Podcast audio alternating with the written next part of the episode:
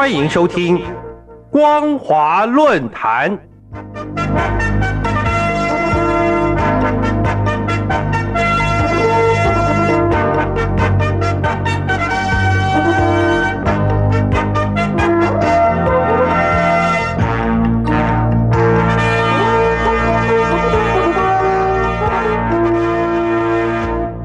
听众朋友您好，欢迎收听光华论坛，我是黄轩。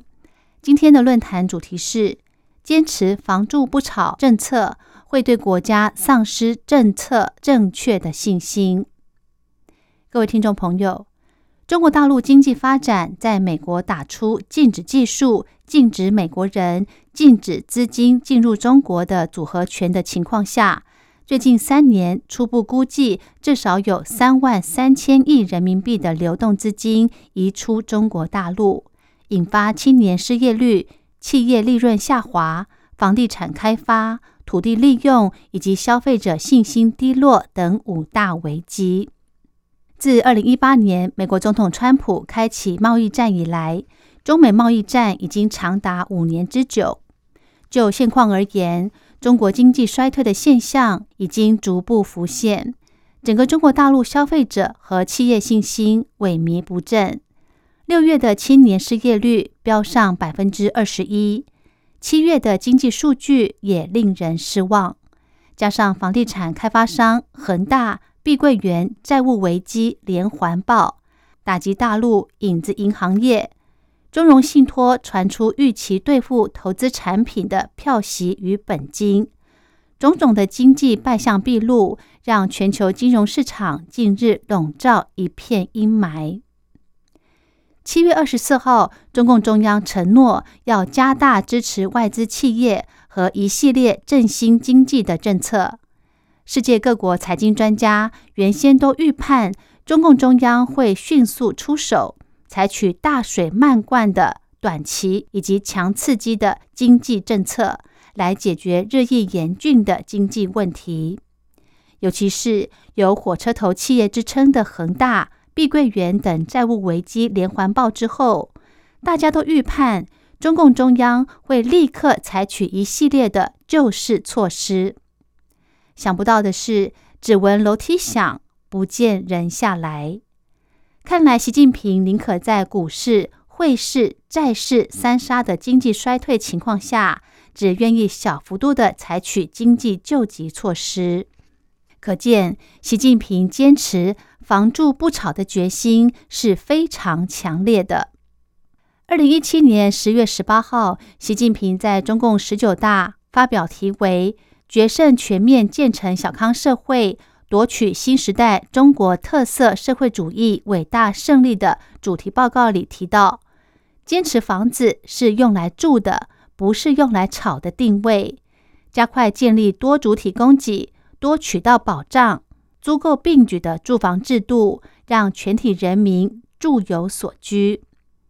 基本上，这个政策是正确的，但由于现在中国大陆的整体经济下行。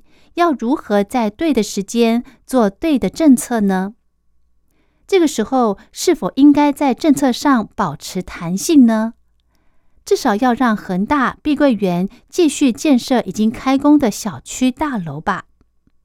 所谓有恒产者有信心，如果国家不能保住小老百姓的房子，当百姓没有了房子，要他们如何对国家政策保持信心呢？从小老百姓的角度来看，国家要打贪官、打大财阀、打黑心商人，民众肯定会支持国家政策的。但是如果在收入减少以及失业危机的情况下，连房屋贷款都缴不上的时候打房，就可能连累到小老百姓连房子都没有。这样一来，民众的心里可就不乐意了。尤其房地产是一系列有关土地利用、增加财税收入、增加就业机会，有助于钢铁、水泥、木业、装潢业发展的产业，对于经济复苏的影响力最高可以达到百分之二十五。所以，适度的拯救房地产业，不仅仅是经济问题，更是政治问题，是人民愿意继续投资以及对国家政策的信心问题。记得在二零一五年，人民币重贬，而且大陆房市也出现状况，全球市场随之动荡，美股标普五百指数也大跌百分之二十。现在，全世界许多专家学者，像是曾经拿过诺贝尔奖的美国经济学者富利曼，以及美国专业财经周刊《巴龙周刊》，都不约而同的预测，中国大陆经济或许会向下沉沦。而近期首当其冲的，将是与大陆贸易关系密切的欧洲、亚洲以及生产大宗商品的新兴国家市场。甚至将影响美国。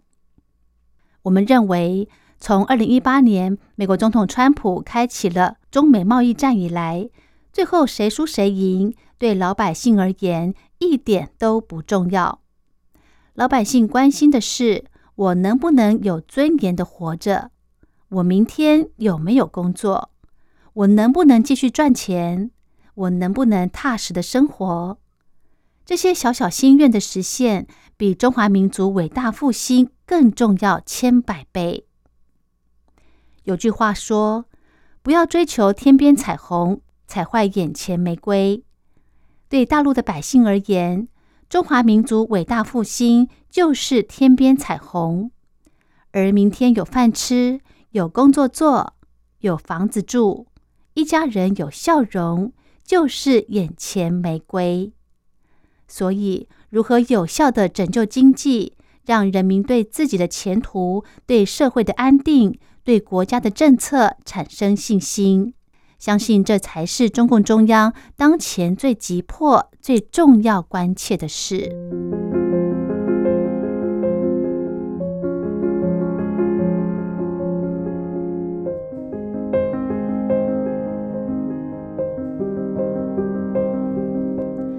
好的，今天的论坛主题是：坚持房住不炒政策，会对国家丧失政策正确的信心。